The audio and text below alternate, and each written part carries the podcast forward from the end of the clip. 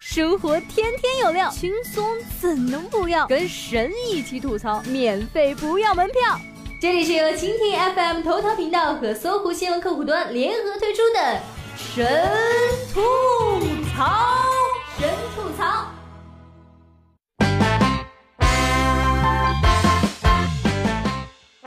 Hello，大家好，欢迎收听本期的神吐槽，我依然是小冉呀。也不哄哄人家，小拳拳捶你胸口，只是拳头有大小，下手需谨慎啊，否则小拳拳也可能变成大锤锤。男子欲给情妇买房，被异域妻子用大锤锤杀，丈夫出轨还养育两名子女，妻子李某不堪长期忍受丈夫的行为。患上了轻度抑郁，不时要去医院治疗。李某回忆称，案发前丈夫准备给小三在老家购买房子，自己知道后，趁着丈夫熟睡之时，用榔头锤击了丈夫头部七次，随后割腕自杀。大锤锤杀，这标题乍一看还以为是在卖萌呢。用小拳拳捶你胸口，用小锤锤拳你胸口，锤死你！哼。广大男同胞们，这可是警示啊！看完小心睡不着啊！估计这妻子抑郁症也是老公逼出来的，能说什么呢？自作孽不可活。共同育有两名子女，嗯，要我说，锤什么脑袋呀？锤第五只啊！喜欢用小锤锤的还有这一对，新婚夜新郎锤杀新娘，不能承受的天价彩礼之痛啊！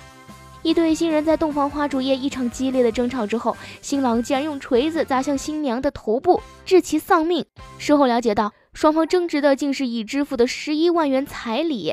其实，对多地农村适龄青年来说，越来越高的彩礼正成为他们最沉重的负担。结婚当天就被杀，所以说不能嫁给穷人。不光是物质上的贫穷，精神上的贫穷更可怕。人穷志短这句话不是没有道理的。不要房，不要车，不要彩礼。你以为女孩子是吃你家的大米长大的呀？男生如果没有钱，觉得女方条件开的离谱，完全可以拒绝不结婚，不合适还可以离婚啊，不结婚自己过，不是更开心吗？说起彩礼是负担，所以大多小伙子们都希望找一个你说住哪就住哪，彩礼不要一分，自己带嫁妆，生孩子跟你姓，住在你家。照顾老人以你家为主，过年回你家，并且能养活自己，会洗衣服做饭，履行夫妻义务，照顾家里家外的这么一个媳妇，造物者咋偏偏对你这么慷慨呢？因为感情纠纷产生的锤杀案件一直都有，面对感情，大家都很难冷静。但是都结婚了，就不要感情用事了嘛。也希望大家以后遇到另一半出轨，当离婚就离婚，别委屈了自己，放下小锤锤，该吃吃，该喝喝嘛。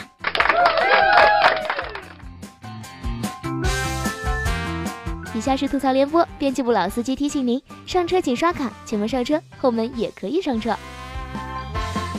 韩政府将用扩音器向朝传播金正恩杀害长兄的消息。韩国政府和军方多名消息人士十五号表示，政府计划最快于十六号起，在韩朝军事分界线 （MDL） 地区，利用扩音设备向朝鲜居民和军队传播金正男遇害身亡的消息。韩国政府这样做也忒不厚道了。不过更不厚道的是万能的某宝。那么问题来了，金正男一个朝鲜人，常驻中国澳门，在马来西亚遇害，而嫌犯是一名越南人，马来西亚逮捕的是一名缅甸人。嗯，请问金正恩应该在什么地方提出民事诉讼赔偿请求呢？A. 朝鲜 B. 越南 C. 马来西亚 D. 中国澳门 E. 缅甸。人生无常，比努力更重要的是选择方向。五号，日本冈山县举行了马拉松比赛，小学组有二百六十三名小朋友参加，全长三公里。但搞笑的是，因为引导员的失误，跑在前面的二百六十二人跑错了路线。垫底的小朋友因为身后有工作人员跟着，沿着正确路线抵达终点，成为全场唯一一个跑完全程的选手，成为了冠军。心疼那两百多个小朋友呀，辛辛苦苦跑到终点，却没有人迎接。所以说，一个人的命运啊，当然是要靠自我奋斗，但是也要考虑历史的进程。大家千万不要放弃梦想，吊车尾说不定也有春天。也许上帝想让你赢呢。比跑完了假马拉松更心塞的是收到了假快递啊！快递小哥改送外卖收入高一半，多个站点无人派件爆仓。最近我的快递估计是在北京迷路了，一个星期没有动，身边好多人发现通过快递寄件的快件延误，停留在站点数天未派件。一位快递小哥透露，有很多人改行去送外卖了，听说送一天外卖能挣两三百，送多还有奖励。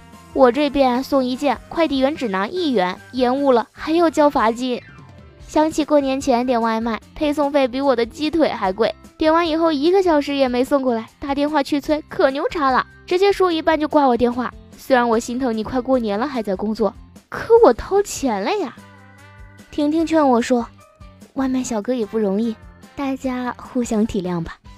互相体谅，看来我明天不用去上班了，老板应该会体谅我。又一张外卖订单备注刷爆了朋友圈。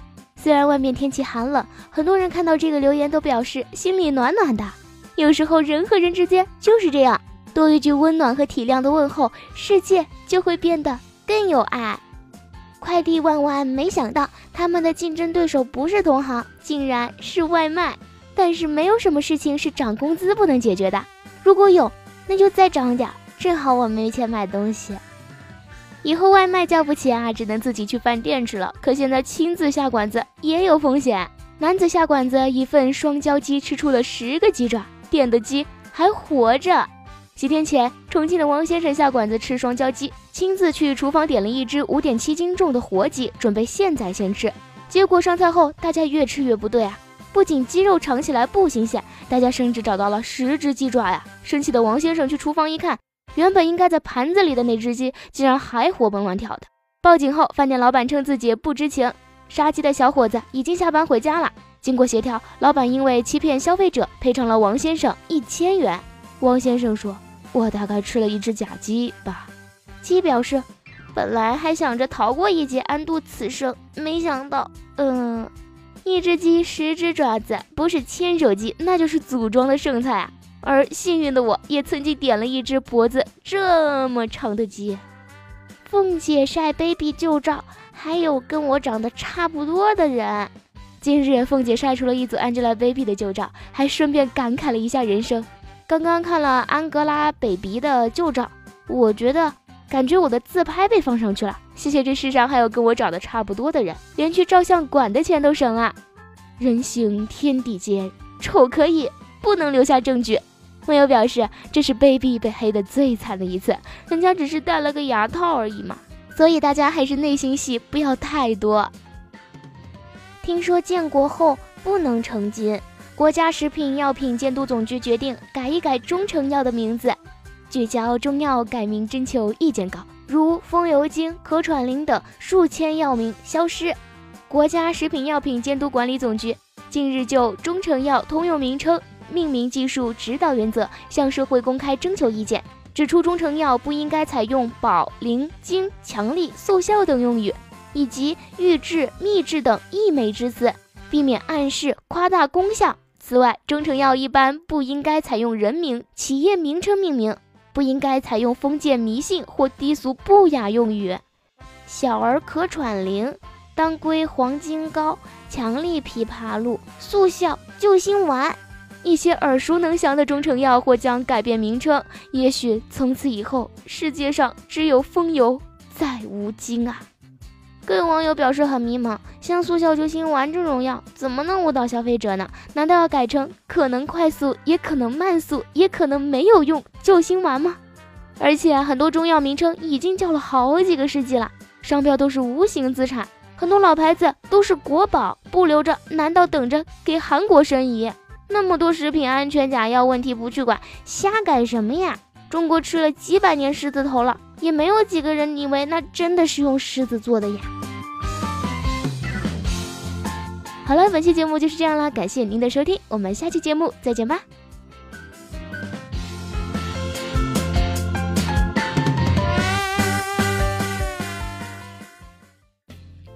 想听更多神吐槽，请锁定蜻蜓 FM 头条频道和搜狐新闻客户端，每天吐一吐，身体更健康。